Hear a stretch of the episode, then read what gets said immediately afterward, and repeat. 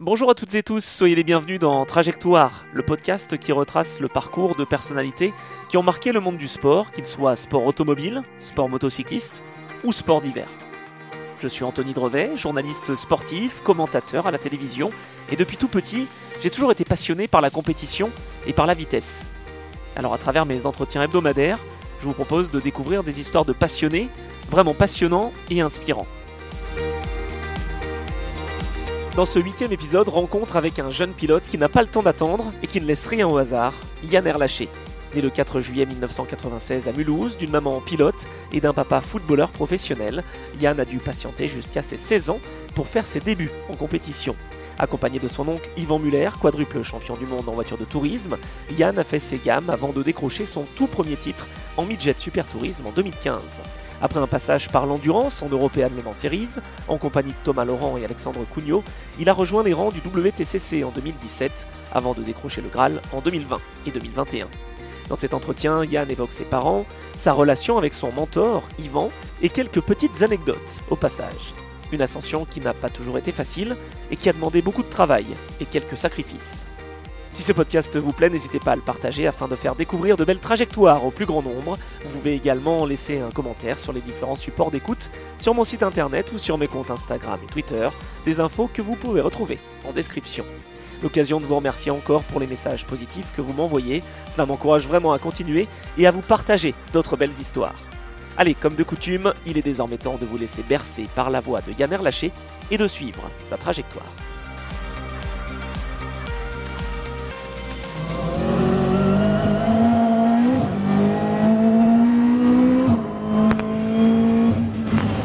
Bonjour Yann. Bonjour Anthony. Merci d'accepter de, répondre à mes questions. Écoute, avec grand plaisir. On va retracer un peu ton parcours.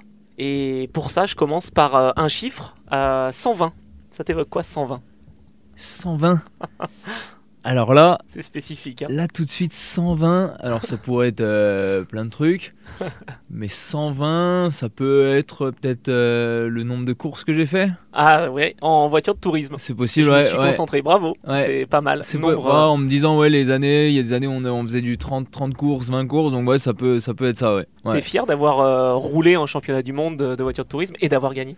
Ah oui, quand même, euh, quand même. Euh, j'ai commencé très tard, donc euh, j'étais pas vraiment voué à, devenir pilote automobile. à mes 16 ans, j'avais encore jamais mis, les pieds en tant que pilote sur une piste, ni de karting, ni de voiture. Donc ce qui est quand même un peu, atypique par rapport au parcours des, jeunes de nos jours. Donc Rien qu'avoir pu faire autant de courses en tant que professionnel, c'était déjà un, rêve pour moi.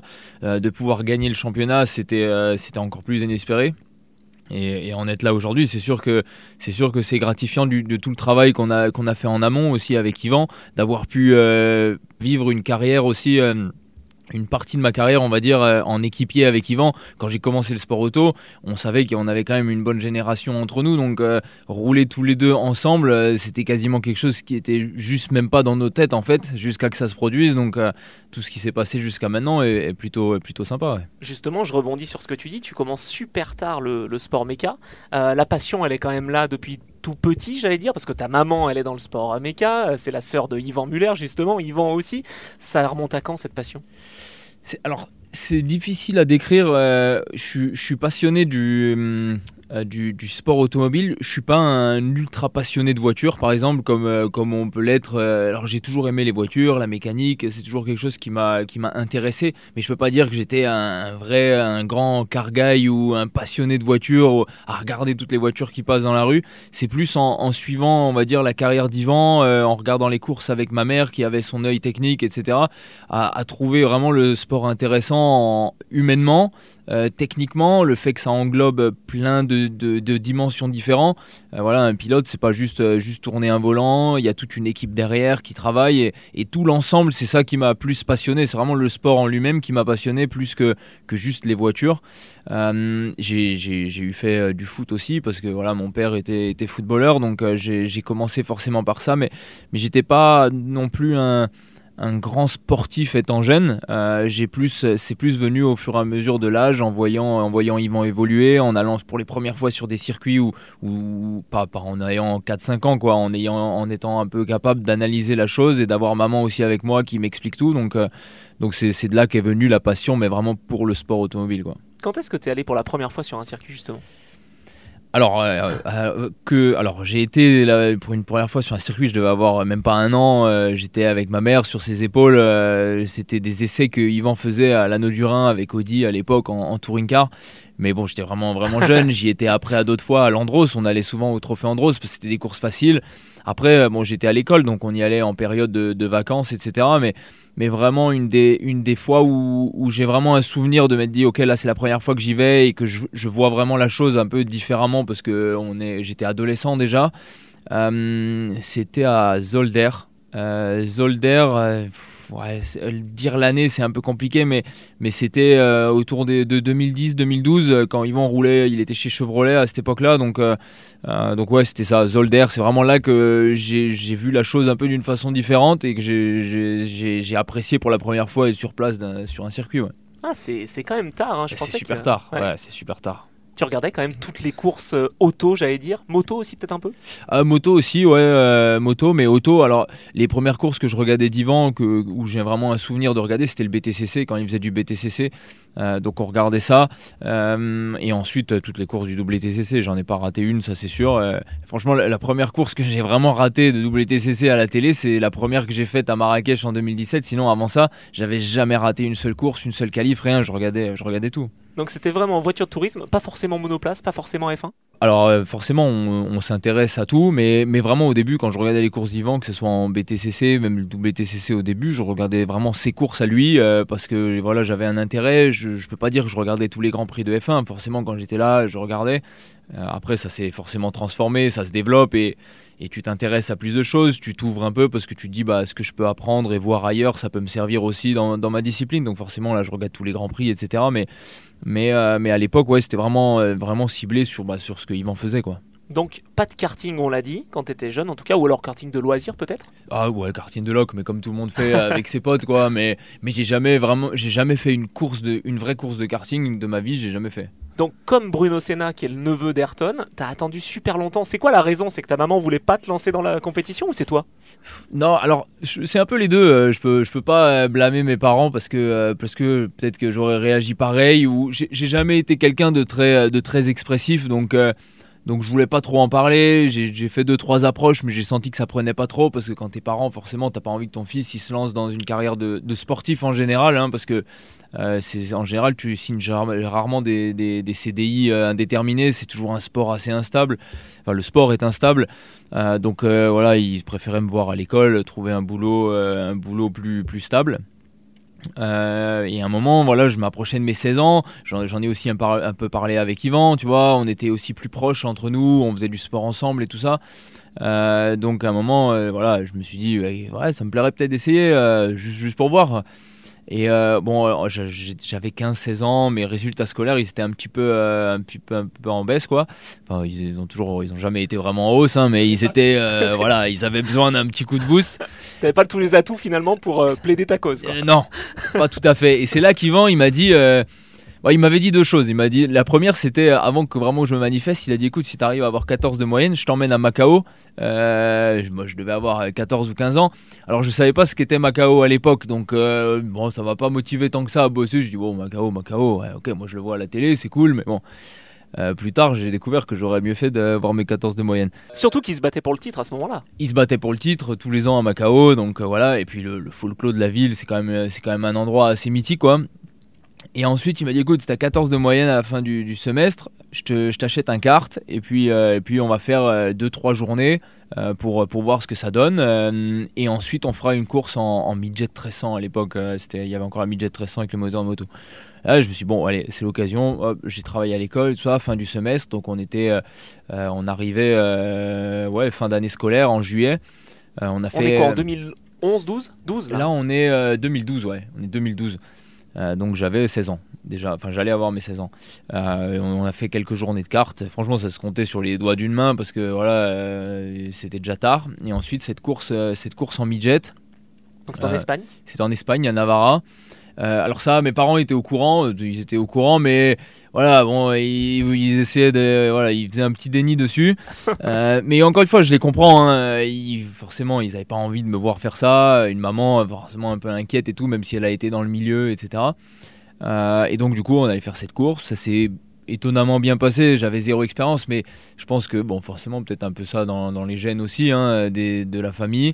Euh, le fait d'avoir gardé toutes ces courses d'Ivan, euh, faire un peu de mimétisme aussi, d'avoir ses conseils, euh, les conseils de ma mère, tout ça accumulé, ça a fait que le retard que j'ai, enfin le manque d'expérience de ne pas avoir fait du karting et tout ça, ça s'est un peu compensé rapidement quoi. Et puis c'est une bonne école aussi, hein, la Midjet, c'est vraiment un gros kart on va dire. Ah c'est un gros kart, c'est des voitures assez faciles à prendre en main, il n'y a pas il n'y a pas, d'électronique, il n'y a rien à gérer, c'est vraiment du pur pilotage. Après, il y a les, professionnels de la discipline qui faisaient ça déjà depuis quelques années, donc euh, il y avait un peu de niveau, mais, euh, mais sans que ça soit non plus euh, un championnat super relevé. Et c'était facile de prendre ses marques. Il y avait 4 courses par week-end, donc 4 départs. C'était idéal pour prendre de l'expérience. quoi. Et assez rapidement, tu te bats pour les premières positions, même pour une deuxième place avant de t'accrocher, mais, mais en tout cas, c'était vraiment lancé. quoi. C'était ouais, ça s'est vraiment bien passé. C'était en fait, on voulait vraiment voir s'il y avait un intérêt de continuer ou parce que c'est possible que c'est pas parce que j'ai ça dans le sang que le sport est fait pour moi. mais mais là, on s'est dit bon, peut-être ça vaut le coup d'essayer. Et c'est là que du coup on a fini, on a fait la fin de saison en midget 1300. Il restait une course au Castellet encore après, j'avais fait Navarra et Castellet. Et puis, euh, et puis c'est là qu'on s'est dit, bon, allez, on, se donne une chance, on se laisse quelques années. Euh, j'avais 16 ans, donc fallait quand même euh, la condition de mes parents. Ils m'ont dit, par contre, le bac, si t'as pas le bac, enfin, si ça va pas à l'école, de toute façon, on arrête. Et si t'as pas le bac, il y aura pas de suite. Donc on s'est laissé quelques années pour passer pro. C'était pas l'idée, c'était pas de rester à, à, végéter trop longtemps non plus si on n'arrivait pas à faire le step. Euh, donc, euh, donc voilà, c'était un peu ça, c'était un peu ça l'idée. C'était quoi les opportunités que tu avais à la fin de cette saison 2012 justement? Parce que euh, tu pouvais continuer dans l'équipe d'Ivan qui avait lancé son team, mais tu pouvais aussi aller ailleurs et t'émanciper. C'est ce que tu as fait. Exactement. On est on est parti en Allemagne, la, la Sirocco Cup qui avait un programme pour pour les jeunes en ouverture du, du DTM. c'était des voitures un peu différentes. c'était des tractions avant, beaucoup plus proches d'une voiture de série. Euh, il n'y avait pas trop de réglages, mais euh, voilà, c'était, euh, ça avait le vent en poupe par le, fait que c'était en ouverture du DTM. Donc j'ai fait une saison, une saison là-bas pour apprendre. Ça me faisait apprendre des nouveaux circuits aussi. donc c'était une saison vraiment d'apprentissage pur. C'était ma première vraie saison. Et après ça, on, est retourné en midget du coup, mais la midget de litre, la midget 1300 avait forcément arrêté, mais, mais Yvan avait son équipe avec des midgets de litre. Et là, du coup, on est repassé, euh, repassé en France euh, pour, pour poursuivre euh, en midget avec Yvan et, continuer de, voilà d'essayer de, de, progresser. Il y avait forcément il y avait forcément des lacunes dans le sens où j'avais pas beaucoup d'expérience et euh, alors la midget 1300 c'était une chose il n'y avait pas beaucoup de niveau.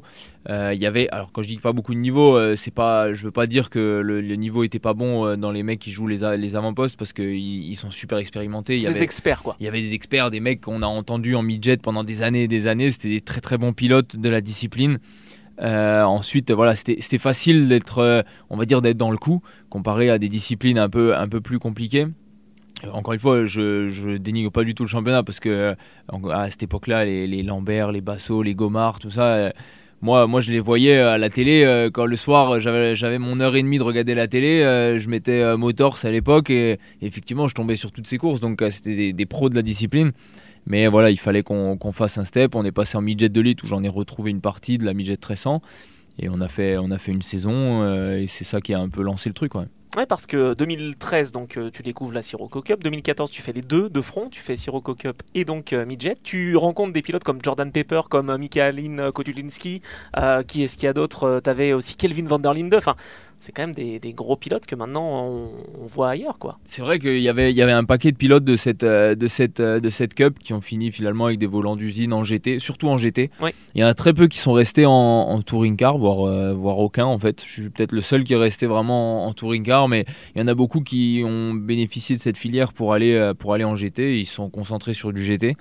Moi, je suis resté sur du, super tourisme plutôt, donc, parce que voilà, c'était aussi euh, je me suis dit, euh, encore une fois, avec le manque d'expérience, si je voulais vraiment faire du touring car dans le sens où je pouvais bénéficier à 300% des, conseils d'Ivan, et c'était un peu ma seule opportunité et ma seule chance de, de faire un step avec le, le manque d'expérience que j'avais. quoi. Donc là, on est en 2014, fin 2014. Là, il y a quand même quelque chose qui est important, c'est que tu fais une sélection Porsche euh, et tu rencontres des pilotes aussi qui avaient envie de, progresser. Donc là, comment ça s'est passé? C'est les premières fois où vraiment tu te mesures aussi dans une sélection comme ça? C'est vrai. Alors c'était, euh, alors chronologiquement, octobre 2014. Donc c'était à la fin de l'année de midget 2 litres. Donc ouais, je fais cette sélection. C'était le volant, le volant Porsche. Euh, après, ils, ils, prennent, il reste trois pilotes à la fin. c'était l'année où il y avait Gounon je me rappelle plus de. Zimmer. Ouais, exactement. Euh, aussi Nicolas Siamin. Exactement, ouais, tout à fait. c'est vrai que ça, il n'y a pas si longtemps que ça, mais ça me paraît, ça me paraît une éternité. c'était une bonne opportunité aussi de faire, faire un volant avec un constructeur un peu plus pro. C'était des voitures complètement différentes de ce que j'ai eu l'habitude de rouler.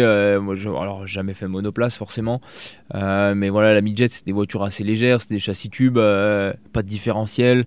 Euh, voiture très très simple. Là, on était quand même sur des GT, des berlines beaucoup plus lourdes. Mais, euh, mais c'était une bonne expérience, ça m'a permis d'apprendre quand même beaucoup de choses euh, sur la philosophie aussi, comment un constructeur voudrait voir, voudrait voir un pilote, donc donc c'était plutôt bénéfique. Ouais. Donc ça t'a ouvert un peu les yeux. Et puis ensuite 2015, donc là c'est le championnat de France Super Tourisme, euh, ça prend une autre ampleur, c'est toujours de la midget. Et là tu le remportes ce championnat et avec la manière. Ouais, c'était une très belle saison. C'était moteur, maintenant on est passé à des moteurs de, 3 litres 5, c'était des, V6, des, des, belles autos, des pneus slick. Première fois aussi avec des pneus slick. Euh, parce que la midget de litre n'était pas équipée de pneus slick, donc, euh, donc ça, ça changeait quand même beaucoup la donne. Euh, après, ouais, c'était une belle saison, on a, fait une bonne année dans la continuité du, titre en 2 litres. Après, ça, restait qu'un un championnat de France, mais, c'est toujours bien d'avoir un titre de champion de France au bout de, deux saisons en sport auto, c'est toujours, toujours sympa. Et c'était aussi le, le but, c'était encore une fois de faire un maximum de courses, prendre un maximum d'expérience, des départs, travailler techniquement, etc. Et ça, ça m'a permis un peu de, ouais, de, de, faire, de faire un step aussi. Et mine de rien, de te faire connaître, parce que c'est là où beaucoup ont pris conscience que bah, Air Lâché, en fait, c'était en lien avec euh, Yvan Muller. Ouais, tout à fait. Alors c'est vrai que après la midget de lead, c'est voilà, c'est une chose, mais on gagne en back-to-back après le, la 3.5, donc euh, enfin la, midget 3.5, c'est donc ça montrait qu'on était régulier, c'était pas qu'un one shot, on était quand même euh, assez régulièrement performant. Euh, mais, mais ça nécessitait encore de, de, faire un autre gros step dans, dans la carrière pour, euh, pour, pour continuer d'apprendre et continuer de performer. Et justement, autre gros step, tu passes en endurance, en proto. Alors là, quand même, c'est un sacré pas. Euh, LMP3 avec l'équipe d'Ivan, toujours Toujours, ouais, effectivement, toujours avec, avec l'équipe d'Ivan, on passe en ELMS, en, en, P3, donc on fait une première année où on avait un super équipage. on avait Thomas Laurent qui était bronze, donc à cette époque-là, Thomas Laurent en bronze, c'était euh, c'était de l'or. Hein, euh, il venait du kart en fait. Il venait du kart, euh, très perfo, c'était le meilleur de tous les pilotes bronze du plateau. Donc, donc on, a, on a eu, je pense qu'on a eu été en tête de, toutes les courses de la saison. Et on, et on a, on a manqué d'énormément de réussite un peu pour, pour, scorer, pour scorer des victoires. On gagne la dernière course de, du championnat à Estoril avec, avec je crois plus d'un tour d'avance. Donc la perfo elle était vraiment là, ça s'est juste un peu mal goupillé pour nous. Et puis, euh, et puis ça, c'était la fin d'une première saison en endurance euh, qui était plutôt intéressante. Yvan, il m'a dit c'est une bonne chose à faire. C'est des voitures euh, plus lourdes, plus rapides, qui ont de l'aéro. Connaître l'aéro, la dimension aéro, même si plus tard on va s'orienter sur du touring car, mais connaître la dimension aérodynamique d'une auto, c'est toujours intéressant. Donc euh, l'idée, c'était, c'était pas forcément de, se spécialiser dans quoi que ce soit à ce moment-là, c'était vraiment apprendre, apprendre, apprendre pour, pour arriver avec un panel assez ouvert pour, euh, pour essayer de démarcher un constructeur ou d'aller dans un championnat mondial. quoi. Tu avais vraiment cette envie-là de quand même rester dans la filière tourisme. Il n'y a pas eu cette envie de se dire allez, ça se passe bien en LMP3, je vais peut-être essayer en LMP2. franchement, on était très ouvert à cette époque-là. Il n'y avait pas vraiment de, on n'était pas défini à se dire bah on fait ça, ça, ça, puis on ira en touring car c'était quand même vraiment ouvert, mais, mais plutôt, euh, moi, moi, le touring car, ça restait quand même un peu ma, ma priorité dans l'idée. Euh, mais après, on, il faut, aujourd'hui, il faut être super ouvert, donc euh, on n'était pas fermé au touring car non plus. Quoi. Et ça t'a plu d'avoir une caisse avec aéro, justement? Ouais, c'était bien, non C'était des belles autos. Après, c'est toujours pareil. tu, à un moment, tu, tu vas aux limites de, de ce qu'on te donne. Donc, tu peux rouler une Fun Cup ou un Proto, une F2 ou n'importe à, un certain moment, certes, il y a de l'aéro et tout ça, mais, mais le cerveau, il, assimile tout ça. Donc, euh, euh, c'est une façon de conduire différente, mais au final, on veut juste en tirer, tirer un maximum de ce qu'on a, euh, ce qu'on a entre les mains. et, ça, revient, ça revient un peu au même. Ouais. Et en termes de préparation, parce que tu nous disais, enfin tu me disais tout à l'heure que le sport, ça n'a pas été, quand tu étais plus jeune, une priorité. C'est là où tu découvres quand même le cyclisme plus précisément, la, la musculation? Alors après, ouais, effectivement, là, je me suis rendu compte qu'il fallait, quand même se mettre un peu au sport parce que c'était pas, c'était pas juste être assis dans un baquet et appuyer sur deux pédales, tourner un volant comme, comme il y a beaucoup de gens qui pensent que ça se passe aujourd'hui, mais, mais il y a deux, trois facteurs qui, qui se rajoutent à ça, la chaleur, léger, euh, la pression, le stress, euh, ça fait quand même beaucoup de choses. Donc effectivement, euh, ouais, autour de mes 16 ans, j'ai déjà commencé à faire du sport, je faisais beaucoup de sport avec Yvan, j'ai commencé à faire du vélo, courir, donc ouais, j'étais à perdre du poids aussi parce que j'étais pas j'étais pas gros mais j'étais pas le plus maigre euh, donc euh, voilà c'était important de, de, perdre un peu de poids après c'est effectivement là que j'ai commencé vraiment à faire à faire du sport quoi Ouais, tu t'es affûté en fait, c'est, et préparé tout simplement. Ouais, j'ai vraiment préparé, optimisé le, corps pour, pour voilà, on, optimise les réglages châssis. Donc je me suis dit, il faut que moi, quand j'arrive sur le week-end, que je sois au top de ma perfo. Après, le pilotage c'est une chose, mais qu'au moins je mette toutes les chances de mon côté, quoi. Donc 2017, tu continues un peu de l'endurance, mais là, enfin, ça y est, ton Graal, tu arrives en, voiture de tourisme avec euh, l'ADA notamment. C'est ça, on, enchaîne une deuxième saison de, LMP3. Alors la première saison, on l'a fait sur une Ligier, la deuxième sur une Norma. C'était la première année de la voiture, donc euh, on a écumé un petit peu euh, des, petits soucis mécaniques, même si la perfo, elle était plutôt, plutôt bonne. J'ai pas pu faire toute l'année, j'ai fait une moitié de saison parce qu'il y avait des clashs avec le touring car et, j'ai eu cette opportunité de rouler, de rouler en WTCC avec une Lada privée. Certes, c'était pas c'était pas le sur le papier la meilleure chose, mais mine de rien, ça m'a permis de faire une première saison sans trop de pression, avec une voiture, même si c'est pas la voiture qui allait jouer le titre, mais au moins pouvoir me montrer sur des grilles inversées, sur, euh, sur des, des perfos au fur et à mesure de l'année, apprendre les circuits et devenir un peu valuable pour, euh, pour les teams qui, cherchaient des, pilotes. À cette époque-là aussi, euh, en 2015. Euh, donc 2015, c'était l'année où j'ai passé mon bac. Donc euh, j'avais eu mon bac et après euh, j'ai déménagé à Manicourt pour, pour travailler dans l'équipe d'Ivan parce que je sortais du bac, j'ai passé un BPGEPS comme beaucoup de pilotes à cette époque-là pour pouvoir faire un peu de coaching, etc parce que voilà, tous les pilotes, tu trouves des partenaires, mais tu n'as pas de salaire, etc. Donc tu as 18 ans, il faut quand même un peu travailler. Donc euh, Yvan, il a, toujours décidé de. Voilà, il m'a dit on, on, fait le sport auto, et c'est un peu comme ça qu'il a été éduqué aussi par mon grand-père. Euh, ma mère, ça a été pareil, mais on, le fait correctement, on met toutes les chances de notre côté, on n'est pas là, on, on, peut pas, on se la coule pas douce, quoi. On reste pas à la maison à rien foutre de la journée. Donc euh, il m'a dit voilà, on fait ça. Par contre, il faut, on va à Mani, tu vas à Manicourt, tu t'occupes de l'équipe, tu vois comment c'est de l'intérieur. Alors c'est clair qu'en 2015, euh, j'avais 18 ans, tu débarques à Manicourt en fin novembre, euh, il fait nuit à, 15h30 et... C'est pas glamour. Hein. ouais, c'est pas glamour. il pleut, euh, il fait pas beau, ça caille. Mais alors en plus j'ai habité à Manicourt village, j'ai pas, je suis pas allé habiter à Nevers, j'ai habité Manicourt. À côté du circuit. ouais, centre, centre, centre village de Manicourt.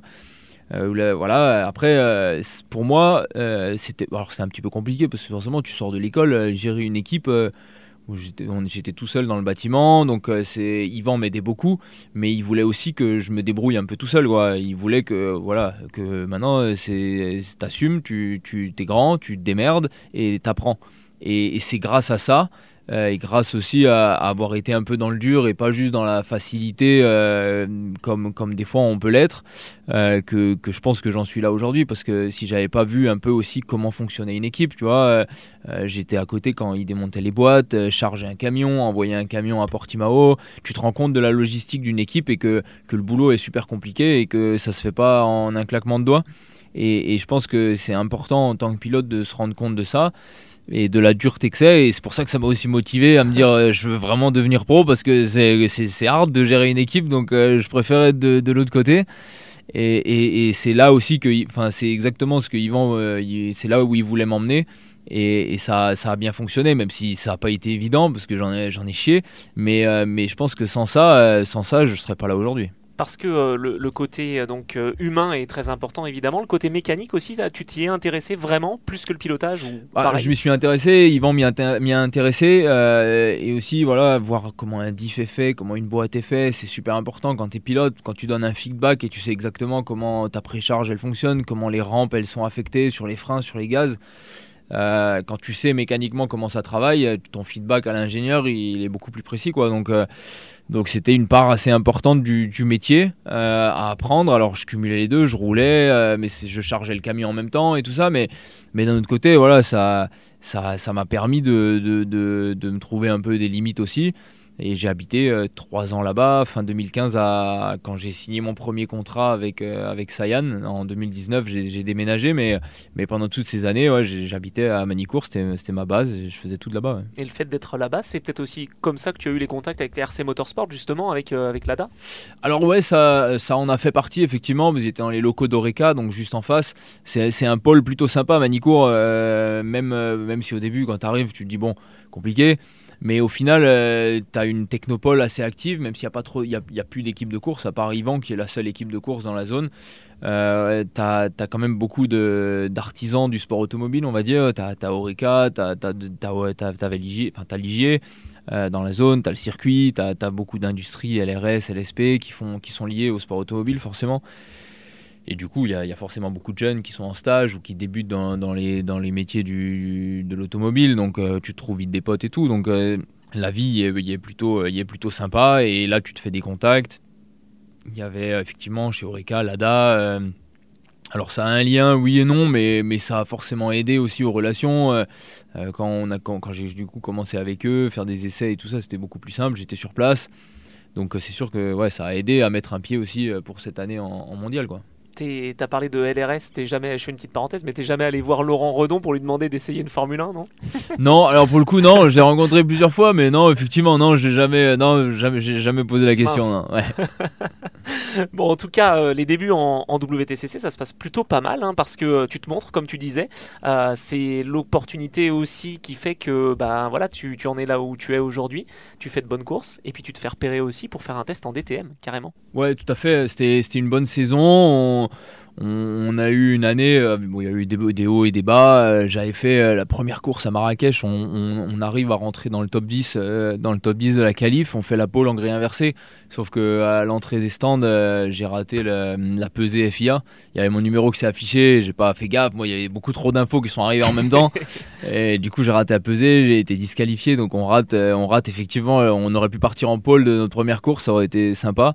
Et après, dans l'année, ouais, on, gagne, on gagne une course en Argentine. C'était une grille inversée, certes, mais voilà, ça, c'était quand même une Lada privée où on n'avait pas forcément, on se battait contre les Honda officiels, les Volvo officiels. Il y avait encore des Citroën euh, privés, mais ça, c'était des Citroën.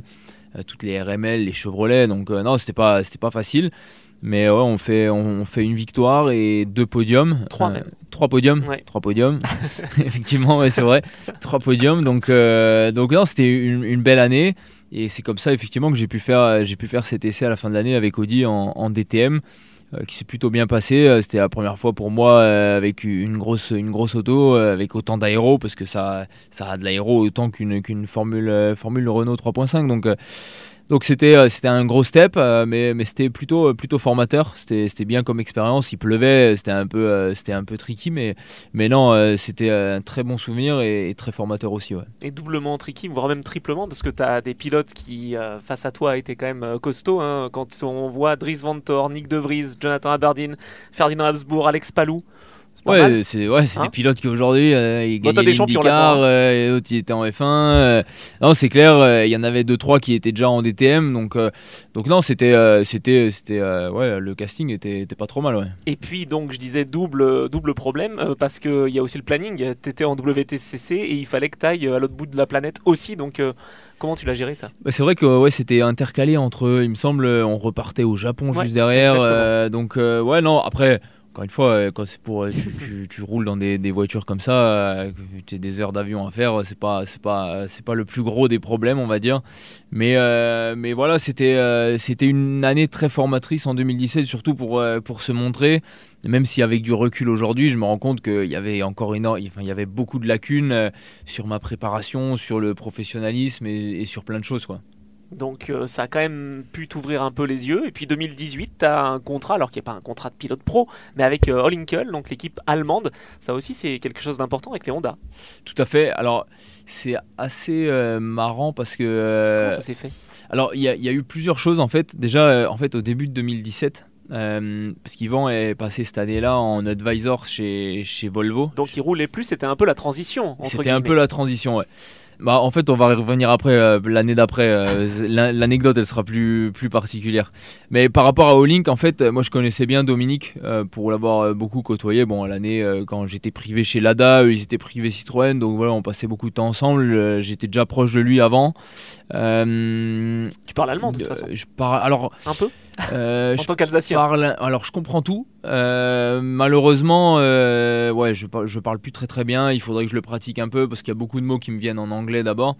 Mais par exemple, mon année en 2017, quand j'ai roulé chez Lada pour la première fois, l'anglais, je me suis rendu compte que j'aurais mieux fait d'écouter un peu mieux à l'école parce que je suis arrivé la première fois, tous les mécanos ils parlaient russe. mon ingé c'était un anglais, alors avec un petit accent et tout ça. Donc donc euh, ouais, je me suis rendu compte à la première séance d'essai qu'il va falloir que je m'y mette sérieux parce que dire carrossage, dire euh, pince, ouverture, précharge, tout ça, euh, là j'étais foutu. J'utilisais mon traducteur, c'était compliqué, c'était la première fois que je roulais à l'étranger vraiment, donc donc là je me suis rendu compte effectivement il y a des lacunes. Bon après quand tu passes trois mois avec une équipe comme ça, l'anglais tu l'apprends, mais mais c'est vrai que c'était pas si évident et l'allemand pour le coup en 2018 certes, euh, j'ai appris un peu l'allemand de nouveau, j'ai réappris, et puis en parlant avec les, gars, les mécanos et tout ça, donc ça m'a un peu aidé. Mais en fait, l'opportunité, elle est surtout venue que bah, on avait fait une belle année en 2017.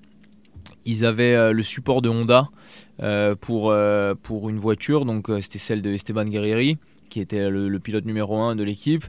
Et ils avaient besoin d'un deuxième pilote, où là c'était René Munich, le patron de l'équipe, qui, qui, finançait la voiture. Enfin, une partie de la voiture était financée par Honda et il finançait le reste. Et en fait, il m'a convié, euh, il a convié plusieurs pilotes à venir à, à Oschersleben euh, pour, euh, pour faire un test. moi, j'étais là, je devais y aller le premier jour. Et en fait, il m'a fait rouler le matin. il y avait le, directeur technique de l'équipe qui était là aussi, qui était le directeur technique de Yas avant. On a fait une demi-journée de roulage. Ils étaient plutôt satisfaits avec la Honda. il est monté, lui, René, dans la voiture l'après-midi parce qu'il voulait juger un peu les écarts. Et euh, fin d'après-midi, il a commencé à neiger. C'était au Schersleben, donc en février, euh, c'est normal qu'il neige, euh, qu'il neige quoi. Et, et, le soir, au resto, il m'a dit écoute, c'est bon, on, on, deal, tu fais la saison avec nous, t'as pas de salaire, par contre, par contre, on te paye tes frais et la saison. Donc, donc on, on s'est tapé dans la main, on n'avait pas vraiment un contrat de quoi que ce soit. Si au bout de trois courses, il voulait me virer, il me virait. Mais en tout cas, il m'a dit on, est parti, on part comme ça. Donc, euh, donc là, c'était c'était super. C'était la première fois que j'avais pas besoin de trouver déjà de sponsor pour pouvoir rouler. Euh, euh, et puis, puis, il me prenait mes frais en charge. Je pouvais avoir deux trois sponsors perso pour avoir un petit salaire, pour avoir de quoi vivre toute l'année. donc, en parallèle de ça, je travaillais toujours à Manicourt.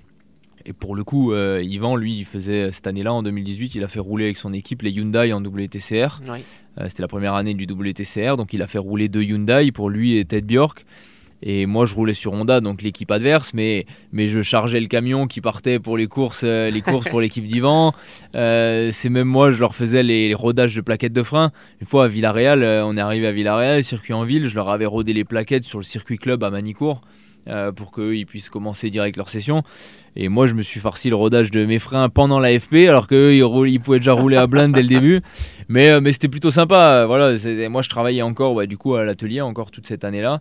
Et c'était un peu mon année maintenant pour euh, vraiment, il fallait que je me monte par rapport à un pilote de pointe comme Esteban qui, était là, qui, qui, qui, a le niveau, qui, qui a fait des super perfs en monoplace pour pouvoir espérer avoir un volant pro euh, dans les années qui viennent. quoi il y avait un gros niveau quand même, parce que quand on voit les noms, t'as Thompson, euh, Scheider également, et puis donc euh, Guerrieri, c'était pas facile. Non, c'était dur comme année, effectivement. Euh, il y, avait, y avait effectivement du gros niveau, même le plateau, il y avait tous les meilleurs pilotes de touring car du monde qui étaient là. Hein, donc donc c'était non, c'était assez serré. On, gagne deux courses, je crois. on fait la première victoire pour Honda en, en WTCR avec la Civic, donc, donc ça c'était plutôt cool. La deuxième course de la saison. Et ouais, après 4 ou 5 week-ends, on était en tête du championnat. Donc, euh, non, c'était un bon début de saison et c'est aussi grâce à ça que ça m'a un peu permis de, de pouvoir négocier avec d'autres constructeurs pour, euh, pour 2019. Et euh, Yvan, à ce moment-là, est ton adversaire, donc, alors qu'il devait arrêter complètement. C'est quand même dingue. Bah, c'est cette année-là qu'on a pour la première fois roulé ensemble sur, le, sur la même piste. Euh, l'année d'avant, moi j'étais chez Lada, il était chez Volvo, mais en tant que consultant. Là, on était tous les deux sur la même piste, déjà aller au même week-end, on voyageait ensemble et tout, c'était génial. Alors certes, on n'était pas dans la même équipe, mais, mais après chaque, euh, chaque séance, on se faisait un débrief ensemble, on discutait, voilà, surtout, c'était surtout pour moi parce que j'avais besoin, techniquement, j'étais un peu à l'aveugle. Euh, donc, euh, donc là, voilà, on discutait beaucoup, on passait beaucoup de temps ensemble après les séances, même si on était adversaires, mais on n'a jamais été adversaires euh, entre nous. Il n'y avait pas d'adversité. Donc, moi, j'étais. Enfin, la première fois que j'étais sur la grille et qu'on était proche et que je, je, le voyais sur la grille comme ça, je l'ai toujours vu à la télé, donc ça m'a vraiment fait, ça m'a fait bizarre quand même. Ça m'a fait vraiment bizarre. Ah, J'imagine, c'est clair. Et cette saison 2018, elle est donc euh, importante parce que euh, tu vas signer ton premier contrat pro, tu le disais, avec euh, Sayan pour 2019. C'est ça, on, avait un peu la possibilité d'aller soit chez Sayan, soit chez Hyundai. d'aller chez Sayan, c'était synonyme d'être équipier d'Ivan. Yvan avait déjà signé de toute façon ou pas? Yvan, il était euh, en, quelque sorte déjà engagé avec Sayan. Euh, l'idée de Sayan, en fait, ils ont fait rouler les deux Hyundai chez Yvan pour qu'il fasse de l'apprentissage pour 2019. Donc, euh, donc effectivement, euh, mon choix, il a été quand même relativement vite fait parce que euh, je me suis dit qu'on on a eu cette année en 2018 où on essayait de s'écrire et tout ça, mais c'était des fois compliqué, on n'était pas ensemble. Là, de pouvoir être équipier d'Ivan, pour moi, c'était un, step énorme pour ma carrière, pour, pour apprendre, pour, pour être au plus près de, de ma source, quoi. Donc, donc non, le choix a été très très vite fait d'aller chez eux. Ça paraissait aussi en termes de, voilà, de, de, de, structure, etc., d'être le, le, meilleur choix à faire. Et c'est là que du coup intervient cette petite anecdote qui, début 2017, en fait j'avais fait un essai avec euh, Volvo, il m'avait laissé rouler une demi-journée à Portimao avec la, la WTCC à l'époque. Euh, donc il y avait Ted Bjorg, il y avait euh, Ekblom aussi qui était là-bas. Et du coup, j'avais roulé et au final, euh, c'était pas, pas trop mal. La perfo était plutôt bonne, mais ils se sont dit on va prendre Katzberg. ils m'ont pas pris moi. En vrai, j'aurais fait comme eux, hein. j'aurais pris Katzberg aussi. moi, moi j'avais même pas fait. C'était avant que je fasse une année en WTCC, donc lui, il connaissait tous les circuits, il sortait de chez Lada. Euh, voilà, il, a, c'est Nick Katzberg, c'est, un très bon pilote. Donc j'aurais fait comme eux. Mais c'est juste que, en fait, à cette époque-là, euh, le deal, ça aurait été que je roule quasiment gratuitement pour eux pendant 3 ans. Et deux ans après, au final, euh, ça leur a coûté un tout petit peu plus cher que, que ça aurait pu leur coûter. Mais voilà, donc c'était une bonne décision pour moi au final. Mais, euh, mais bon, voilà, c'était pour la petite anecdote parce que ça aurait pu commencer l'aventure avec eux un peu plus tôt. Mais au final, ça commence en 2019, c'était déjà, déjà bien. et puis t'arrivais avec un peu plus de bagages, on va dire, et puis, euh, et puis des victoires au 500 nocturnes. Ça, c'est une petite parenthèse, mais enfin, quand même. ouais, c'est, alors c'est sûr. Chez toi C'est à la maison, c'était une seule, la seule course que je pouvais faire vraiment en France à cette époque-là, et en plus en Alsace. Donc, euh, euh, sportivement parlant, la compétition, on va dire qu'elle pour, pour nous, on va dire qu'on avait deux voire trois compétiteurs maximum. Donc ça se jouait vraiment. Au pire, on était sur le podium, mais, mais ça restait quand même une course à la maison euh, pour, pour des sponsors locaux. Euh, la voiture a été au nom de, de Sofitex, qui est un de mes sponsors euh, historiques depuis, depuis que je commence en mondial. Donc, donc c'était, ça me tenait à cœur de pouvoir rouler sur le circuit de l'anneau du Rhin à la maison, course de nuit, devant tous les, les fans locaux, la famille, les amis qui ne peuvent pas forcément venir à l'étranger. Donc euh, non, euh, voilà, on a, on a gagné 4 ou 5 fois maintenant, je crois. Euh, donc, tu les accumules. On l'a refait cette année en septembre. c'est toujours sympa, c'est une course sympa à faire. Avec une GT3 en plus, c'est toujours cool, donc ça fait, ça fait du roulage, c'est bien. Ouais, avec une caisse à, aéro aussi, une Renault RS01. Alors en version GT3, mais enfin quand même. Bah ouais, quand même. Euh, la première année, on l'a fait en version euh, spec, euh, full spec, mais après, il y avait que des, GT3 dans le plateau, donc on est allé, on, est parti sur une GT3 pour que ça, on ait la même voiture que, que la compétition. Et puis depuis, on le fait, ouais, on a fait avec la RS01, on le fait maintenant avec une Lambo GT3, donc non, c'est plutôt, c'est plutôt cool. Ça prouve aussi, c'est pour ça que je parlais de cette petite anecdote, que tu es passionné de compétition hein, avant ouais. non, clairement, moi, dès que voilà, c'est une voiture de course, dès qu'il faut chercher la limite, surtout quand c'est neuf, euh, quand c'est quand c'est quelque chose de nouveau, c'est assez intéressant parce que là, tu dois vraiment te, te chercher dans tes, limites parce que aujourd'hui, il n'y a, pas le temps, euh, tu n'as pas une année pour apprendre. Aujourd'hui, il faut être perfo tout de suite dans ce que tu fais, donc euh, tu n'as pas, le temps de, de, chercher. quoi. Et c'est ça, qui, ça qui est intéressant aussi. Donc là, on est en 2019, première saison en tant que pilote officiel. C'est une saison d'apprentissage, on va dire, euh, de voilà, du métier. Tu roules un petit peu partout et tu découvres les joies du trophée Andros de la glisse. Ça t'a aidé, ça aussi? Ouais, clairement. Ça, encore une fois, voilà, Yvan, il a dit, je pense que ça peut être bénéfique de, le faire. Euh, c'est une discipline très très compliquée. Euh, il faut s'adapter énormément. La piste, elle change euh, entre chaque tour. il faut être super régulier. C'est pas comme sur circuit où tu as deux séances de 45 minutes d'essai libre. Là, tu arrives, tu as trois tours d'essai libre. Tu pars en qualif. C'est la moyenne des trois tours. Donc, dès ton premier tour, faut être super perfo. Ouais, c'est une discipline très difficile. Tu t'étais entraîné avant parce que c'est quand même une course sur glace où il faut euh, jeter la voiture mais pas non plus euh, perdre la voiture. Ouais, c'est un mix entre euh, vraiment la jeter mais être efficace. Et alors ça, on, Yvan, il m'emmène avec lui depuis quelques années. depuis, en fait, la première fois que j'ai roulé avec une voiture, tout confondu, c'était sur la glace en Laponie. Je, je devais avoir 14 ans. Ah, pas mal. Et on va tous les hivers à la plan d'Ice Driving qui est, qui est basé en Laponie suédoise des lacs gelés où tu as des circuits F1 représentés à l'échelle 1. Euh, c'est un, un, spot incroyable. Et, euh, et, du coup, on va là-bas pendant deux jours et c'est vraiment euh, pur, pur plaisir. Mais au moins, voilà, tu as des notions de glisse, tu es à l'aise. À, tu, tu, roules sur Silverstone, donc tu fais des dérives à 180. Ton cops. C'est ça. Donc après, tu, au fur et à mesure, tu commences à être à l'aise à, rouler en travers à 140, 150, 170, 180. Tu es, à l'aise. Donc donc c'est aussi bien quand tu, vas, tu retournes sur piste, rouler sous la pluie. Ah, tu es beaucoup plus à l'aise avec des conditions un peu compliquées. quoi. Et c'était aussi le but de faire le trophée Andros en fin 19. On a fait une année où on a eu beaucoup de podiums. On était, euh, on était presque en tête du championnat à mi-saison.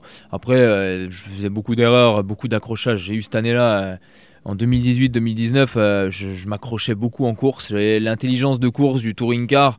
J'étais un peu trop tête brûlée et pas assez conservateur. C'était un peu tout ou rien. C'était soit on faisait un bon résultat, soit abandon. Il n'y avait pas d'entre les deux. Et ça, ça c'était pas, pas terrible. J'étais à cette époque-là, j'étais équipier avec euh, Andy Prio en touring car, donc euh, c'était un, bon, euh, un bon référent aussi. C'est là aussi que je me suis rendu compte que maintenant, si on veut aller chercher plus loin que juste des victoires de temps en temps et des points, il va falloir faire un, autre step sur moi parce que ça suffisait pas. j'étais pas assez rigoureux, j'étais pas, je préparais pas mes week-ends assez bien. j'étais peut-être un peu trop laxiste sur, certains points entre les courses. Et euh, du coup, c'est aussi un peu à ce moment-là que euh, j'avais déménagé. Moi, j'habitais en Alsace à la base. Euh, j'ai déménagé à deux heures, deux heures de, de, ma ville natale où j'ai tous mes potes, etc. Donc, je me suis un peu excentré, je me suis rapproché de, là où Yvan il habite. Et ça m'a permis vraiment de me dire, ouais, non, voilà, si on veut faire quelque chose de bien, moi, faire quelque chose de bien, c'était pas dans le sport auto, j'avais mon but, c'était pas d'arriver à être professionnel, c'était vraiment, je voulais gagner quelque chose. Pour faire cette dernière étape, il fallait vraiment sacrifier une petite partie de, vie personnelle. Et quand je dis sacrifier, c'est pas sens négatif du terme. Hein. Euh, j'ai pas tout mis de côté, mais c'est juste que voilà, pendant la saison, euh, pour pouvoir se concentrer sur les choses importantes, fallait, fallait faire un petit break, quoi. Côté perso, justement, euh, ta maman, qu'est-ce qu'elle en dit là? On est en 2019, fin 2019, ça, ça se goupille bien pour toi, ton papa Qu'est-ce que, étant euh, sportif de haut niveau euh, à l'époque, ils sont fiers de toi à ce moment-là? Ouais, ils sont fiers. ouais, bah, quand j'ai gagné ma première course déjà avec la Lada en 2017, forcément, ils étaient super fiers. parce que ça concrétise quand même un peu du boulot. Jusqu'à là, j'avais vraiment rien, j'avais pas vraiment gagné grand chose. ok, j'avais gagné des titres nationaux, mais, mais c'était pas grand chose. J'avais un peu euh, végété entre guillemets dans le sens où on s'était pas vraiment impliqué à fond dans. C'était vraiment, on, on découvrait, on découvrait, mais j'avais jamais eu l'occasion de faire une année back-to-back sur, sur un championnat complet pour euh, apprendre et ensuite gagner. Donc euh, voilà, il n'y avait jamais eu de, de, vraie réussite. Donc là, gagner en 2017 une course, c'était bien. En 2018, être en tête du championnat à un moment, ça montrait un peu de régularité aussi. Forcément, euh, ils étaient fiers. Une maman, euh, c'est toujours, toujours fier de son, de son enfant. Hein. Une maman, c'est c'est pas c'est pas la personne la plus objective de son entourage dans le sens où euh, pour elle, je faisais toujours tout bien. Alors, c'est toujours confortable en tant qu'enfant quand t'as ta maman, elle te rassure beaucoup. Mais, mais c'est vrai que euh, j'avais le bon mix entre ma maman et Yvan. Alors, ma maman, des fois, euh, quand je fais des. Maintenant, peut-être maintenant plus qu'avant. Parce que avant, peut-être qu'elle sentait le petit côté fragile aussi, donc elle disait bon, faut faire attention. Donc elle me couvrait beaucoup. Yvan, un peu l'opposé, mais pour me faire réagir Aujourd'hui, ma mère, elle est un peu plus, euh, elle, est, elle est plus, euh, ouais, elle est plus côté Yvan. Euh, attention, fais pas de conneries. C'est bien quand tu fais bien, c'est bien. Quand tu fais de la merde, on te le dit quand même. Mais un tout petit peu moins objectif des fois sur des actions où ça m'est arrivé de sortir quelqu'un. Enfin, voilà, voilà, je me suis raté, je sorti mais c'était quand même pas ma faute. Parce que c'est sa faute, il avait qu'à pas être là. Mais ouais, il était là. Moi, si j'avais été à sa place, euh, t'aurais pas été contente. Mais après, c'est normal. Et, et mon père, il m'a aussi beaucoup conseillé, euh, même si. Alors, il est passionné d'automobile. Hein. pour le coup, euh, il suit tout le NASCAR, il suit l'IndyCar, il suit, il suit tout, il ah, comprend tout. Ouais, ouais. Depuis qu'il a rencontré ma mère, il s'est mis. Ah, mis vraiment et il adore ça. il suit toutes les courses. Il a. Lui, il fait vraiment à l'ancienne, il, il prend un gros calepin, il a un grand calepin. Si je lui dis maintenant mon, mon secteur 3 de, de Suzuka en 2019 euh, pendant la Q2, en deux minutes, il a ouvert ses livres et il me, il me le ressort. Si, vraiment, sans blague. Donc c'est assez incroyable. Et, lui, il a vraiment un œil analytique en, termes de techniquement, en pilotage et tout. Il n'a pas de connaissances comme maman ou comme Yvan. Euh, mais par contre, en termes de sportif, il a été sportif professionnel. Donc euh, il a effectivement euh, il a un, regard pro sur, sur la chose. Donc il a su, il a su m'aiguiller aussi dans des moments un peu compliqués. Parce que forcément, tu as des moments compliqués dans une carrière. Et, c'est sûr que bah, ils sont forcément ils sont forcément fiers mais après voilà euh, on, gagnait des courses un peu etc mais ça c'était jamais vraiment non plus une fin en soi mais ils étaient ils étaient contents et tes amis ils comprennent ce qui se passe pour toi? Enfin je veux dire le fait qu'ils te voient un peu moins euh, voilà ils se disent euh. Ouais, alors depuis que depuis mes 16 ans, forcément, ils me voient pas souvent des fois à l'école, beaucoup d'absence quand il y a des anniversaires, euh, comme tout le monde, tu as des groupes de potes euh, anniversaires, bah, il y a une date, mais ils disent de toute façon, bon, euh, nous, on est tous là, toi, il y a de fortes chances, que 80% de chances que tu pas là, comme d'hab. Donc, effectivement, ils, comprennent la chose. bon, tant que tu le vis pas, le sport à ce niveau-là, c'est difficile de, se mettre à la place de quelqu'un, mais mais depuis le temps, maintenant, mes amis proches, ils, se rendent compte de ce que c'est. Donc, ils comprennent très bien, très bien la chose. Euh, je les vois quand, quand en temps je rentre en Alsace. On se voit, on s'appelle, on s'écrit. Mais voilà, c'est un peu une, vie spéciale. Mais d'un autre côté, c'est les mesures des fois qu'il faut, il faut prendre pour, euh, pour faire les choses correctement. Quoi. Et tous ces efforts finalement que tu as consenti à faire euh, arrivent à comment dire, tout, tout se met en place, j'allais dire. En 2020, n'est pas facile bah, avec le Covid, etc. Mais ça y est, le titre mondial arrive. Donc, euh, premier titre mondial. T'enchaînes avec un deuxième d'ailleurs euh, l'année suivante. Bon, voilà, tu parlais de back-to-back. Ça y est, là, les choses se mettent en place. Bah, c'était euh, déjà, on avait bien commencé l'année avec, avec l'Andros où on, était, on faisait notre première, première saison. On gagne trois courses on a gagné notre première course d'Andros, on a gagné à Val Thorens la toute première fois, donc ça avait, ça avait bien commencé, c'était une belle année. Et je pense vraiment, euh, alors à cette époque-là, il n'y avait pas encore le Covid, mais, mais une fois qu'il y a eu le Covid, euh, tout ce confinement, euh, c'est aussi à ce moment-là vraiment que je me suis recentré sur moi-même, que j'ai mis toute l'énergie où j'avais envie et où il fallait pour, pour se concentrer sur la perfo. Et je pense que euh, le, alors je veux pas dire le confinement a été, non, mais le Covid a, été positif, mais mais ça m'a aidé à, à, faire un step sur moi, à faire un step sur euh, sur ma prépa et sur euh, mon focus sur le sport auto, parce que forcément là du coup je voyais vraiment plus personne, je m'isolais de tout le monde, la seule personne que je voyais de temps en temps c'était Yvan, parce qu'on faisait du vélo ensemble tous les jours, mais après on rentrait chez nous, on, on évitait de voir, j'habite pas loin de chez ma grand-mère, j'évitais de voir ma grand-mère aussi parce que je voulais pas lui filer le Covid, je voyais pas mes parents, pas les amis. Euh, donc euh, effectivement, euh, là, tu t'isoles complètement. Et, du coup, je suis arrivé à la saison, j'avais fait plus de sport que j'avais jamais fait avant, parce que du coup, on avait le temps, on était à la maison, on avait du temps. j'avais fait plus de simulateurs que j'avais jamais fait avant, j'avais regardé plus de on-board, j'étais vraiment prêt à un niveau que je m'étais jamais préparé avant par pas forcément, je peux pas dire un manque de temps parce que de temps on en trouve toujours si on veut vraiment, mais, mais par manque de conscience que c'était possible de se préparer comme ça. Et, ça a vraiment fait une diff. On gagne la première course à Zolder et, même personnellement, je me sentais, je me sentais un peu différent et plus prêt à certaines choses. J'ai aussi commencé à travailler cette année-là avec un préparateur mental parce qu'avec Yvan, effectivement, on s'est dit, on fait du sport, on se prépare, on est affûté. Par contre, euh, mentalement, on fait pas grand-chose. Euh, et, et pour un sportif, le mental, c'est un facteur plus qu'important. Et c'est clair que, euh, ça, a joué aussi énormément sur, euh, sur ma vision des choses après pendant les week-ends. Donc, c'était pas forcément quelqu'un qui venait avec moi sur les week-ends, mais je l'avais souvent au téléphone, on discutait des heures, des heures. Et Juste voilà, quand tu es jeune, tu as des doutes, tu, tu, penses, tu réfléchis beaucoup. Je suis quelqu'un qui réfléchit beaucoup, donc ça m'a aidé un peu à canaliser euh, cette réflexion. Et effectivement, en fin d'année, euh, on a eu une belle année, on était en tête tout le long, on gagne 3, trois courses, souvent sur le podium, et puis, et puis ça gagne le titre à la fin de l'année. Donc là, pour le coup, c'était vraiment. Euh, ouais, c'était plus une consécration, parce qu'on a eu gagné, on a eu été en tête du championnat, mais on n'a jamais finalisé le boulot. Et là, là ça, a vraiment, ça a vraiment fini le boulot et c'était plutôt, plutôt gratifiant. en plus, on fait doubler avec Yvan au championnat, on gagne le championnat team tous les deux. Donc euh, c'était ma première année en 2020 aussi parce que là, en 2019 on était équipiers mais il y a toujours deux binômes dans les équipes et j'étais pas dans son binôme. Là, j'étais avec Prio. Là on était tous les deux ensemble, on mettait les points pour notre, notre binôme et on a fait le boulot. On finit P1, P2 du, mondial, le championnat le plus relevé de touring car. Euh, c'est un, un, titre FIA. Euh, inespéré euh, il y a encore 5 ans. C'était même pas, même pas un truc auquel où je pouvais me penser. Quoi. Donc je peux même pas dire que c'était un rêve ou quoi parce que vraiment j'ai pas vraiment dans, dans, ma carrière j'ai pas rêvé de quelque chose en particulier parce que voilà j'essayais juste déjà d'arriver à un niveau et de rattraper mon retard donc il n'y avait pas vraiment de, de rêve euh, mais là, euh, ça, c'est clair que c'était au-dessus de toute espérance qu'on pouvait avoir, quoi. Ouais, ça j'imagine. Alors tu parlais de Zolder en plus, euh, je me remémore ce que tu m'as dit tout à l'heure. voiture bleue, bon c'est pas mal. C'est vrai, ouais, il y avait un beau combo, c'était là-bas une des premières fois que j'ai des vrais souvenirs et là on entame la saison sur une victoire. Donc ouais non, c'était une saison incroyable, franchement une, saison incroyable. Les retentissements, c'était quoi? Est-ce que tu as eu plus de sollicitations? Est-ce que tu arrivé en 2021 avec un peu plus de pression aussi finalement?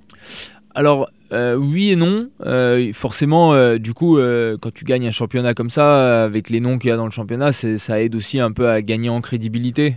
c'est sûr que, que tu peux gagner des courses, etc. Mais quand tu gagnes un titre, ça change quand même un peu la donne parce que tu as été régulier sur toute une année.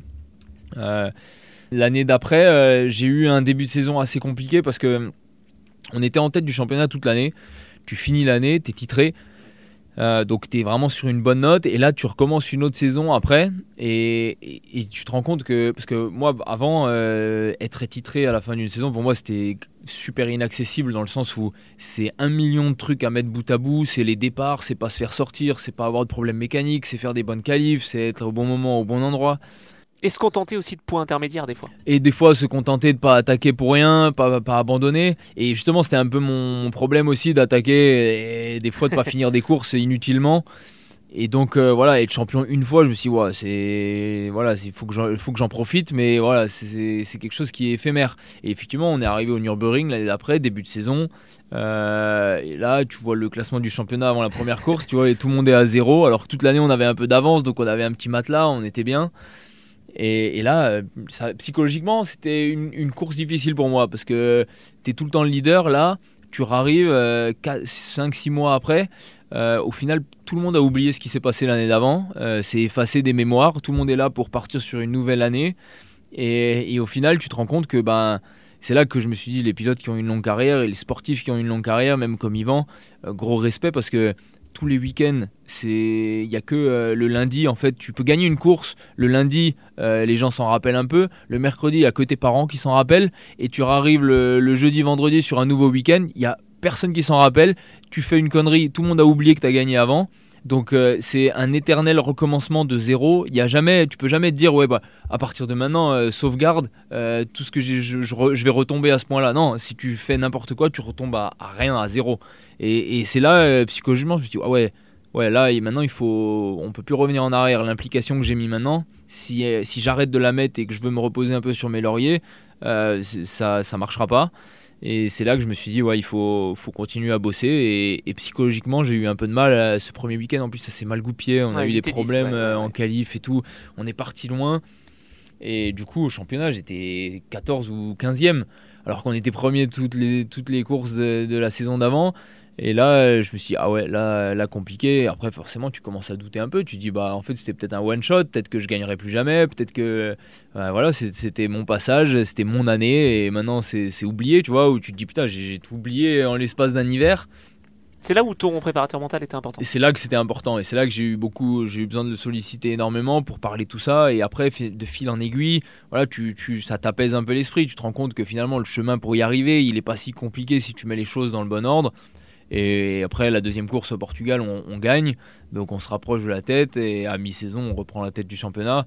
Et après, on a, on a déroulé jusqu'à la fin de l'année de nouveau. Donc, euh, mais mais ça passe toujours par, par des difficultés. C'est rarement un long fleuve tranquille. quoi.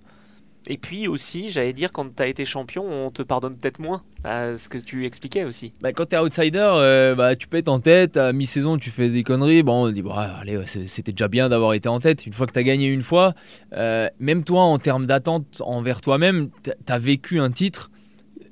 Avant, si, quand tu ne vis pas un titre, t'es deuxième, tu peux déjà te dire ah, c'était une belle saison, on fait vice-champion. Une fois que tu as vécu un titre, t'es deuxième, c'est décevant. Et c'est décevant pour aussi beaucoup de gens autour de toi, pour ton équipe, pour, euh, plein de gens. Donc, euh, donc euh, ouais, une fois que tu as gagné une fois, c'est compliqué d'accepter autre chose, quoi. Ouais, c'est vraiment intéressant en tout cas de, voir ça comme ça parce que les gens se rendent pas compte, hein, j'imagine. Donc là, deux titres euh, de consécutifs donc en championnat du monde.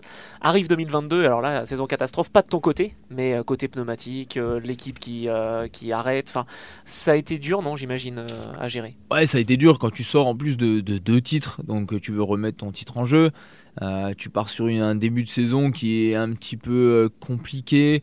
Euh, je me rappelle plus tout à fait vraiment. C'était pas si mal pourtant, non, non. Le ouais, c'était ok. on, pas mal, on était dans le top 5, c'était c'était correct. On était toujours assez proche du, de la tête. Il y avait des hauts, des bas, on a fait des podiums. C'est qu'il n'y a pas eu beaucoup de courses en fait, c'est ça. Il n'y a pas eu beaucoup de courses, ouais. Alors on a eu effectivement cette super super nouvelle de alors Sochi a été annulé, on avait notre course à domicile avec Yvan à l'anneau du Rhin donc c'est avoir une course de mondial à l'anneau du Rhin pour nous c'était quelque chose d'inespéré. Le circuit a fait un job de ouf pour tout aménager. Euh, c'était euh, enfin l'événement euh, sur le papier allait être incroyable. Et effectivement la veille de la veille alors déjà la course d'avant en Italie on, part en pôle et, euh, on décide de. pas nous en tant que pilote. Euh, moi, moi, je. Tu serais allé? Ouais, moi, j'ai pas peur de le dire que, que j'étais pas d'accord pour le coup euh, avec l'équipe à ce moment-là. Pourtant, Yvan avait subi une crevaison et était parti. il avait subi une crevaison en qualif. il avait eu un gros crash. Mm. Cependant, il était du même, on était du même avis sur dire que, ok, on, on n'a pas, on n'a pas tous les outils en notre faveur dans le sens où effectivement ça faisait trois ans qu'on gagnait le, championnat team, deux ans le, doublé. Et du coup, euh, là, on, avait plus de poids que tout le monde par la BOP, etc. Donc les pneus, euh, il y avait effectivement une défaillance sur les pneus, mais on était plus touché que les autres par le fait qu'on ait une BOP un peu moins avantageuse. Mais disons que personne n'a vraiment voulu nous aider dans le sens en disant bon, ça vous avez assez gagné, maintenant vous vous démerdez. Euh, alors certes, fair enough. Euh, les autres teams, ils étaient bien contents de nous voir un peu dans le mal. Je pense que effectivement, on aurait peut-être pu mieux gérer ça, mais d'un autre côté, c'est dur d'accepter, et même les, le constructeur qui est derrière, qui finance le programme, d'accepter que bah, on leur dise bah, on va rouler plus doucement, on va se battre pour une dixième place, alors qu'on a, on a les moyens et on a la perfo pour normalement gagner, et c'est juste injuste de, de, devoir se battre pour la dixième place. Mais avec Yvan, nous, on était prêts à dire bon, on, calme tout, on va y aller mollo, mais au moins on roule. On ne peut pas ne pas rouler parce que c'est trop impactant. Alors, bon, Et ça, pourrait être euh, très difficile pour le championnat. C'est ce qui a été d'ailleurs euh, ce qui a causé entre guillemets la, perte de ce championnat. Exactement. Alors après, voilà, cette course, euh, on part en pôle. moi, j'étais en pôle avec mon équipier à côté et on rentre dans les stands dans le tour de formation. Ah, je, crois, je croyais revivre, parce que j'y étais aussi, je croyais revivre Indianapolis 2005 en F1. Ah, mais moi, moi je, pleurais dans mon casque parce que je, tu pars en pôle, on était à, à ce moment-là à 5 points du premier du championnat, qui partait lui 8. Enfin, on, sur cette course, on reprenait la tête du championnat normalement, donc euh, il n'y avait pas, de problème. La saison, elle a plutôt bien commencé. On a marqué des points, des points. À Pau, euh, j'étais deux ou trois et je crève à trois tours de la fin, donc on rate des points. Mais, mais malgré tout, on était là pour. enfin, le, titre était encore à portée de main. On avait juste à faire du bon boulot. Et là, là clairement, ça marquait euh, la, la fin, du, la fin du, de tout espoir pour être champion. Et en plus d'être DCU en tant que pilote, et là, tu es une course, tu, veux juste gagner, tu es, sur sur la grille de départ, on te dit maintenant boxe à la fin du tour. Donc on boxe, euh, on abandonne ces deux courses. Bon, il y a eu cinq voitures à l'arrivée, euh, parce que... Beaucoup de problèmes de justement. Les 12 autres, elles ont crevé. Ouais. Donc, euh, il n'y avait pas que les Link Co, hein. il y a eu Honda, il y a eu, voilà. Donc ça montrait bien qu'il y avait un souci et qu'on n'était pas juste là à inventer et, à, et à pleurnicher pour avoir une meilleure BOP. On voulait juste avoir une BOP qui nous permettait de finir nos courses, c'est tout en fait. Euh, mais bon, bref, on avait déjà eu une alerte au Nürburgring plus tôt dans la saison où on était perfo et on n'arrivait pas une fois sur deux, on finissait pas un tour sur un Nordschleife. Donc, euh, D'ailleurs, les courses ont été annulées. Les courses ont été annulées et c'est pas que pour nous qu'ils annulent une course. Donc c'est qu'il y avait un problème de fond quelque part.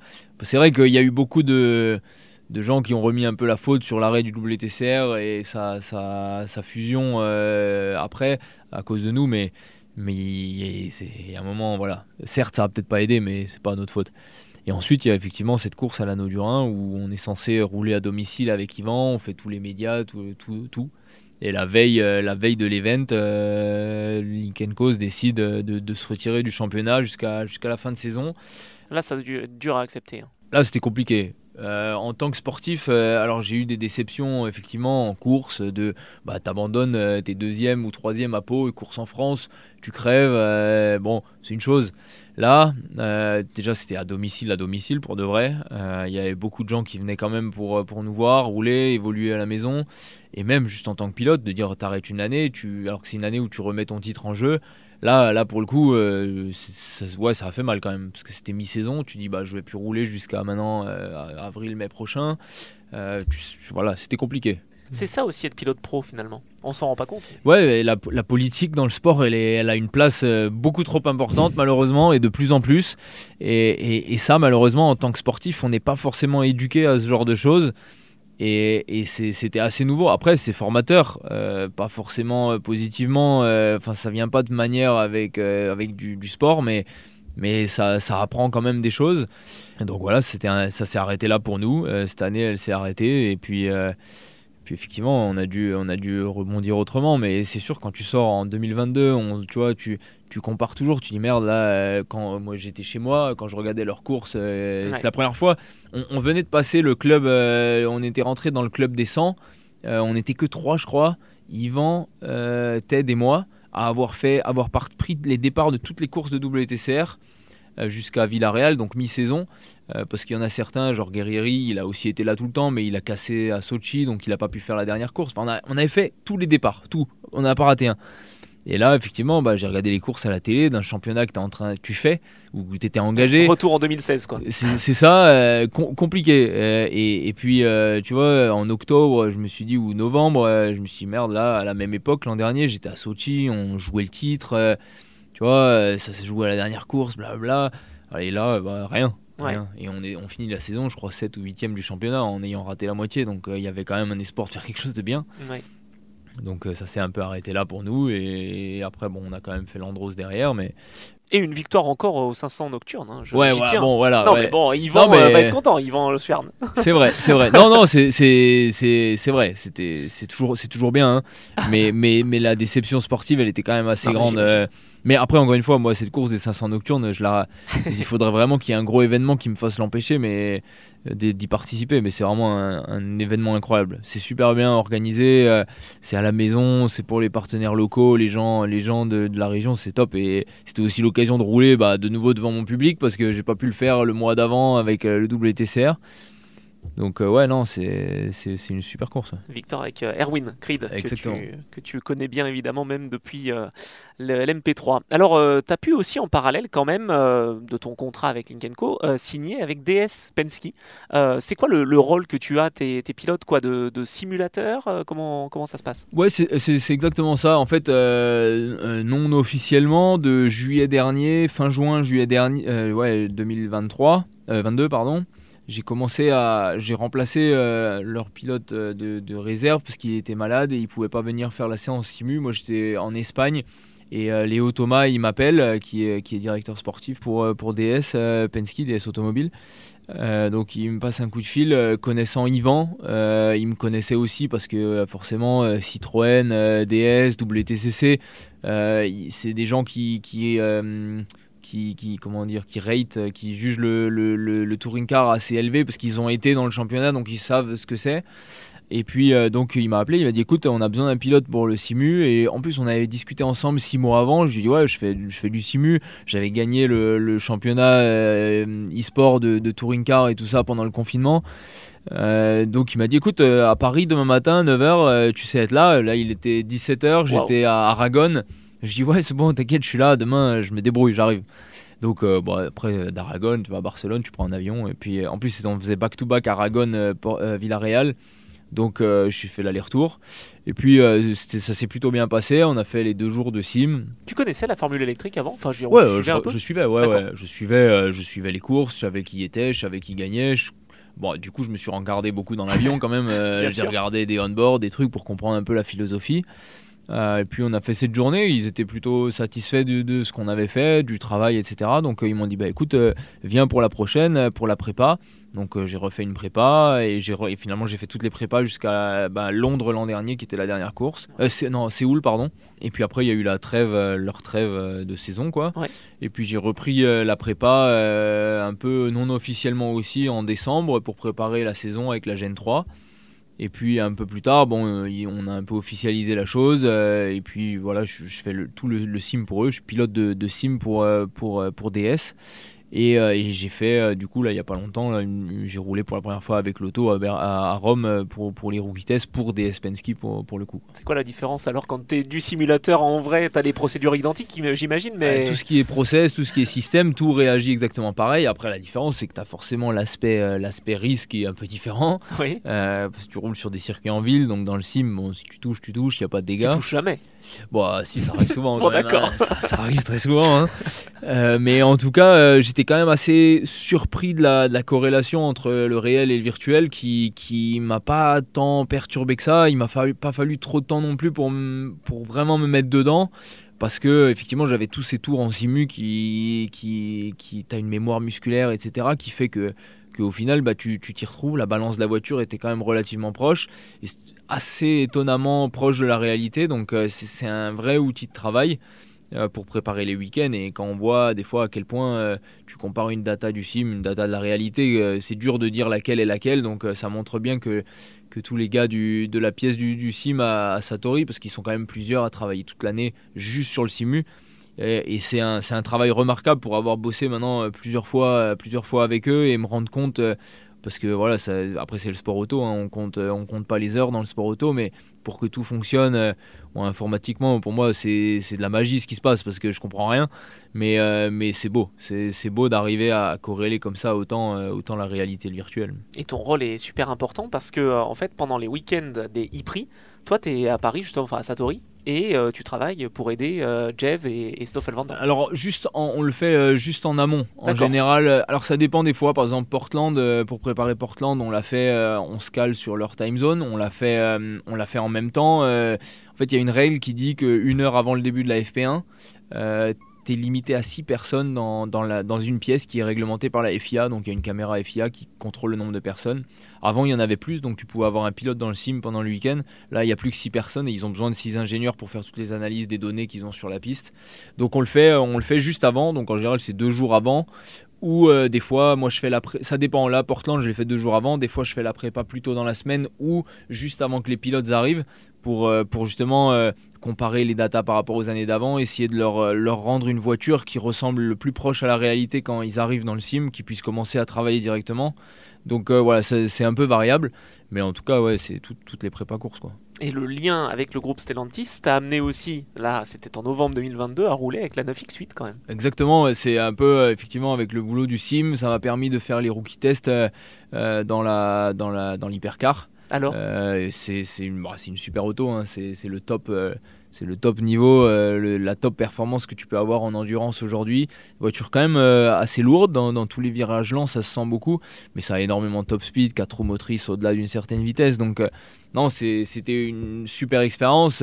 c'était un peu court pour moi qui avait besoin de me remettre un peu dedans par rapport à toutes les années en traction avant et se remettre un peu dedans. Mais, non, c'était c'était une très bonne expérience pour, mettre un pied à l'étrier, à l'endurance même si moi, j'aime bien le sprint, j'aime bien être tout seul dans la voiture, c'est un peu quand même, euh, voilà, c'est ça que je préfère pour l'instant.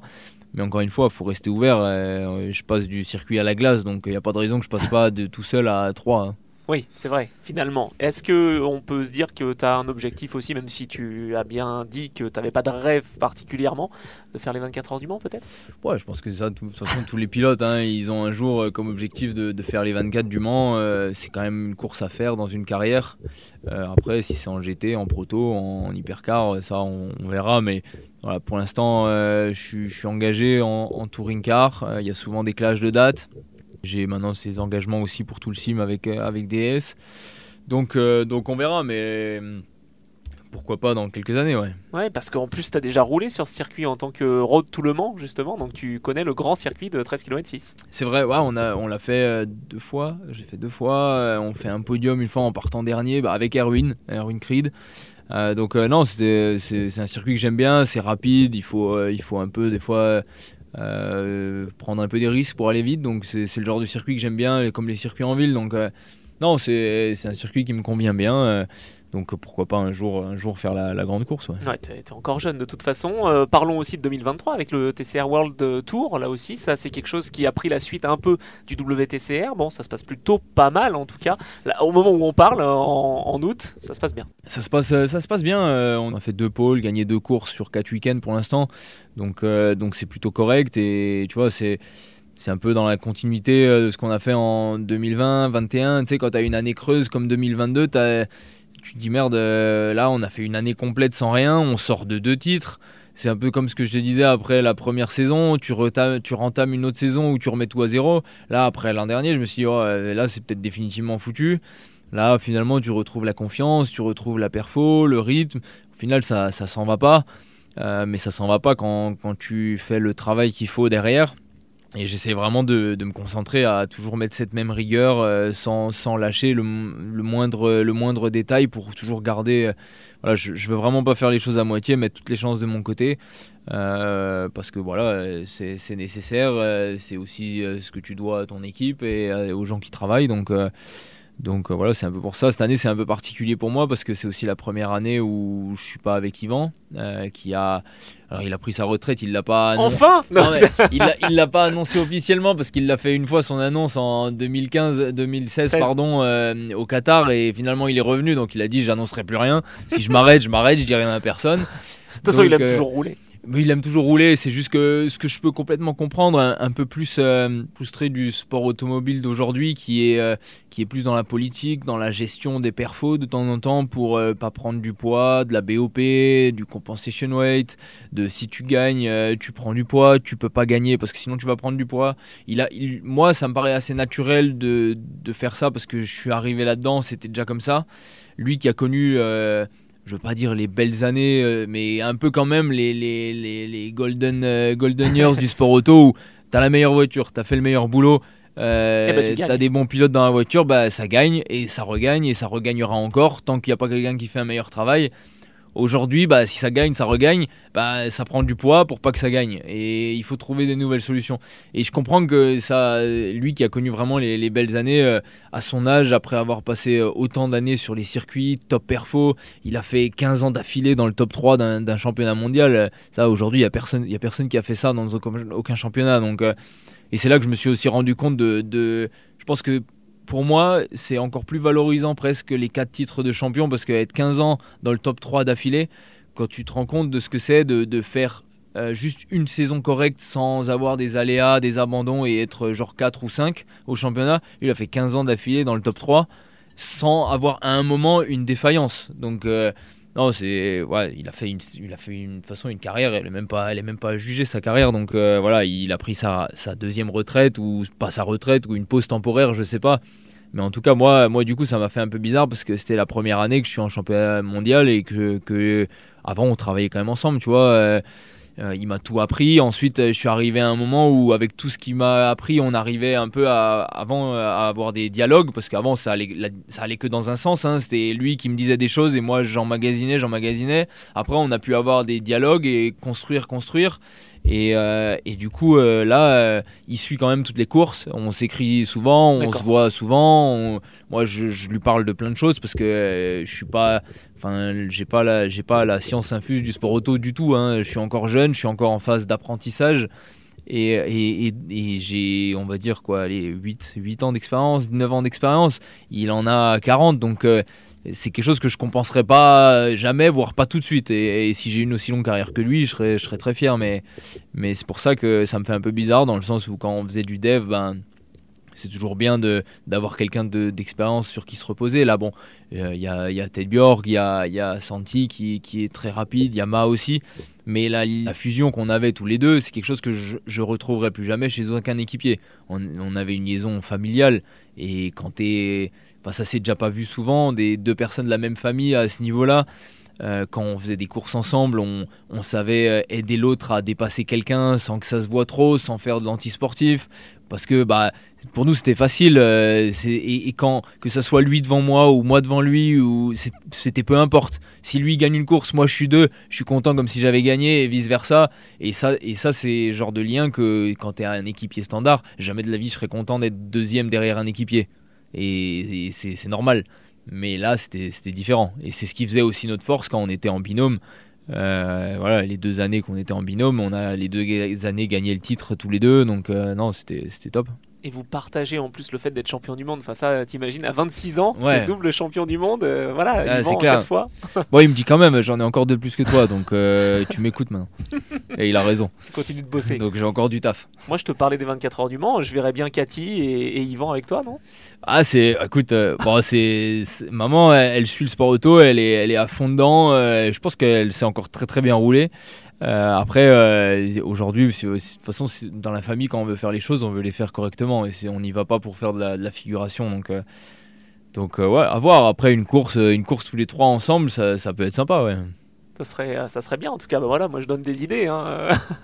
Mais euh, t'as as quand même ce, sentiment de plus partager avec eux parce que bah voilà, t'as cette expérience-là aussi. Tu l'as vécu, eux aussi l'ont vécu à leur, euh, à leur niveau. Bah, c'est sûr que euh, dans la famille, on est de toute façon une famille déjà de, passionnés. Même, je vois ma petite sœur par exemple. alors, pour le coup, les jeunes, ils- je pense que comme je suis le premier, ils sont peut-être concentrés tous sur moi, sur le, driving. Elle, elle a pas eu tout. Mais c'est quand même sport. Du coup, elle reste dans le sport ou pas Euh, alors, elle chante beaucoup, elle est Ah. passionnée par le chant.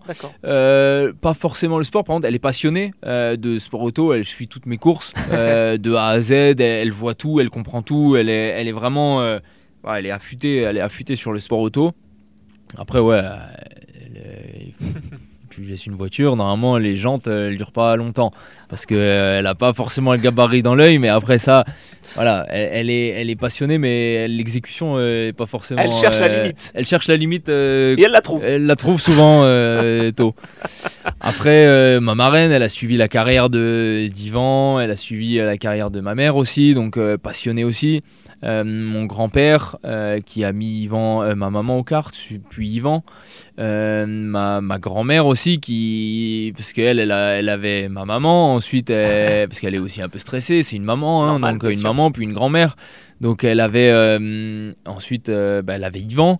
Et quand Yvan se rapprochait de la fin de carrière elle s'est dit je vais pouvoir relax. Euh, mais après il y avait moi et lui en même temps. Oh donc ouais non, c'est du stress aussi pour toute la famille, mais on vit on vit tout ça ensemble, donc donc ouais forcément c'est bah, c'est c'est une aventure qu'on a qu'on a tous ensemble. Et c'est plutôt plutôt sympa. Après effectivement maintenant que j'ai un peu plus d'expérience. Après le discours il est pas forcément différent, franchement on, on vit juste le truc, euh, on, on est content que, que ça marche, on, on se donne les moyens de le faire correctement et après voilà on est content de partager les choses ensemble, ouais, ça c'est sûr. Ouais, et tu perpétues la, la tradition. Tu te vois dans, allez, je sais pas, dans 5 ans, tu te vois encore en tourisme, tu te vois un peu, un peu partout, l'électron libre un petit peu? Ouais, je pense, euh, je pense, Yvan, il m'a toujours dit, il faut rester le plus ouvert possible. Euh, il y a l'Andros, euh, il y a, voilà, j'ai roulé en Formule 1, ça s'est pas trop mal passé. Euh, le tourisme, ça reste quand même la, la corde principale de mon arc, donc euh, si, si je peux rester en tourisme, je, je pense que je resterai par ici. S'il faut se diversifier, je, je tendrai à me diversifier, mais voilà, ça, l'avenir nous le dira. Maintenant, je suis, je suis concentré plus au jour le jour et me concentrer déjà sur cette année, essayer de ramener un autre titre et, et c'est surtout le, c'est ça vraiment le principal. Bon, et bien merci, c'était un, un plaisir en tout cas. Euh, merci à toi, c'était, c'était sympa de pouvoir discuter un peu off, euh, off track sur des sujets un peu, euh, ouais, un peu différents aussi et des questions un peu différentes de ce qu'on, qu'on a l'habitude d'avoir. On prend un peu plus le temps, on va dire. Exactement. Je vais essayer d'avoir euh, tes, tes parents, enfin ton, ta maman et puis, euh, et puis Yvan aussi. Donc euh, voilà, peut-être que tu apprendras des choses que. que Ouais, peut-être, effectivement. Bah, ouais, c'est sûr, s'ils vont écouter ça, ils vont aussi entendre des choses que, que effectivement, ils n'ont pas entendues. Mais, euh, mais écoute, c'est ça, c'est ça l'idée aussi. Eh ben merci, puis, puis bon courage et donc à bientôt. Je prends.